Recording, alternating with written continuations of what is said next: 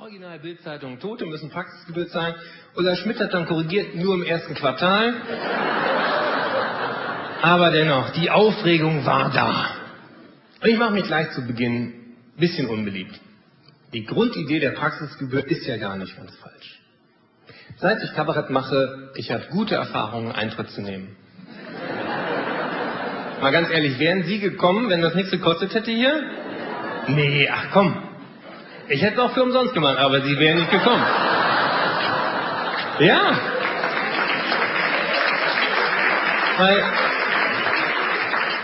wie denken wir, was nichts kostet, ist auch nichts. So schön unser soziales Versicherungswesen ist, wir sind da als Deutsche mentalitätstechnisch überfordert. Das geht in unser Schnäppchenjägerhirn nicht rein. Das ist das Beste, was mit dem ganzen Geld, was wir in die Krankenversicherung stecken, passieren kann, dass wir es nie wiedersehen. Immer wenn wir irgendwo Geld lassen, willst du was zurück. Wenn du Immobilien kaufst, willst du eine Rendite. Wenn du Aktien kaufst, eine Aktie ist ein blödes Beispiel. Ähm, Sie können wieder darüber lachen, schön. Wenn du lange in die Versicherung eingezahlt hast, dann willst du auch was zurück. Dein Nachbar hat jetzt einen Bypass. Der kostet sicher so 20.000 Euro. Wenn du nicht dafür sorgst, dass du einen doppelten Bypass bekommst, hast du all die Jahre für den Idioten mitbezahlt. Und das wurmt uns. Dann tun wir, was wir tun müssen, um selber eine möglichst teure Krankheit zu entwickeln. Wer bis 50 keinen Herzinfarkt hat, gilt als Leistungsverweigerer. Der macht seine Sache nicht wirklich engagiert. Das Dumme ist nur, die Risikofaktoren für Herzinfarkt und Schlaganfall sind praktisch gleich. Je nachdem, welches Gefäß zuerst kaputt geht. Das sucht man sich nicht aus. Mit einem Herzinfarkt bist du aber der König auf jeder Party. Mit einem Schlaganfall kriegst du nicht die gleiche soziale Anerkennung. Gesellschaftlich unfair. Medizinisch nicht zu rechtfertigen, dieser Unterschied. Gestatten Sie auch, dass ich die Krawatte mal abmache, weil Sie haben gesehen, dass ich eine habe, das war die Hauptbotschaft. Und die Grundidee der Krawatte hat mir nie eingeleuchtet. Warum wird ein Mann attraktiver, wenn er demonstrativ die Blutzufuhr in seinen Kopf drosselt? Wer hat damit angefangen? Ich glaube, es war kein Mann. Warum gehen Leute zum Arzt? Damit die rauskriegen, was sie haben? Nee, das wissen die doch schon. Das wissen die auch besser als ein Arzt. Ist auch nicht erstaunlich, die kennen sich selber ein Leben lang. Der Arzt kennt die in drei Minuten, zu viel erwartet da keiner. Ich breche mal ein Tabu.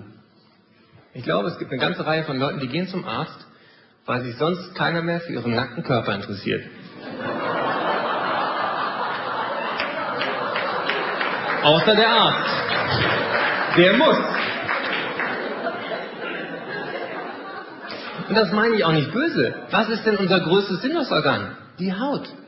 Wir sind soziale Wesen. Wir Menschen sind darauf angewiesen, dass wir andere Menschen haben, die uns berühren, die sich um uns kümmern, die uns Zuwendung, Anerkennung, Nähe, Zärtlichkeit geben. Das kann man sich nicht selber geben. Das brauchst du von anderen. Das heißt, wenn es so viele ältere Menschen gibt, die dieses Bedürfnis in unserer Gesellschaft nicht gestillt bekommen, dann gehen die zum Arzt. Eigentlich bräuchten die was fürs Herz, sind aber froh, wenn sie so Saugnäpfe vom EKG bekommen. Natürlich tut einem EKG gut. Du wirst betüttelt, eine Viertelstunde bist du erst da. Da kümmert sich jemand um dich, ist schön. Richtiges Bedürfnis an der falschen Stelle. Völlig unökonomisch, was da an Geld rausgeschmissen wird. Wenn Sie sich das mal vorrechnen würden, das, was man für das Geld im Gesundheitswesen in anderen Gewerben an Körperkontakt bekäme, ja, also, aber eben nicht auf Kasse, das ist der Unterschied. Ich glaube, vielen Leuten ging es ja besser, wenn nicht der Arzt nachher weiß, was sie haben, sondern alle anderen im Wartezimmer. Das wäre auch therapeutisch. Warum lernt man nicht von der Unterhaltungsindustrie? Da ist Montag, Dienstag Kinotag. Mittwochnachmittag Arzttag. Da ist die Praxis immer zu. Für wenig Geld könnte man die Wartezimmer in Deutschland am Mittwochnachmittag auflassen. Gibt für eine bestimmte Klientel für 15 Uhr einen Termin. Du darfst da kommen, Röntgenbilder mitbringen, tauschst dich mit allen drei Stunden aus über Fehldiagnosen, Leidenswege, Masseure mit kalten Händen. Drei Stunden Party im Wartezimmer und dann sagte, hey, wir haben drei Stunden warten müssen, das lassen wir uns nicht bieten. Nee, wir gehen noch zum Italiener, kommst du mit? Ja klar, allen wäre geholfen. Statt 10 Euro, 5 Euro ist auch noch ein Getränkegutschein mit drin. Es wäre günstiger für uns alle. Es muss doch nicht ein Arzt sein, der einem zuhört. Menschen tun Menschen gut. Das Prinzip der Selbsthilfegruppe.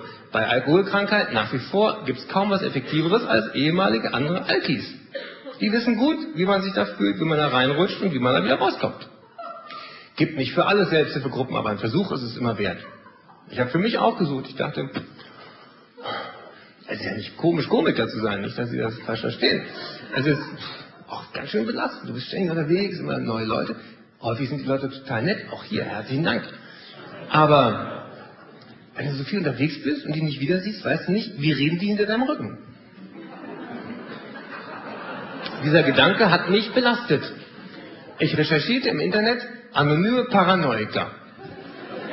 Anonyme Paranoiker dachte, ja, das probierst du mal aus, hab angerufen, sagt, ich würde gerne kommen. Und da war auch gleich jemand dran, der sagte, herzlich gerne. Aber wir sagen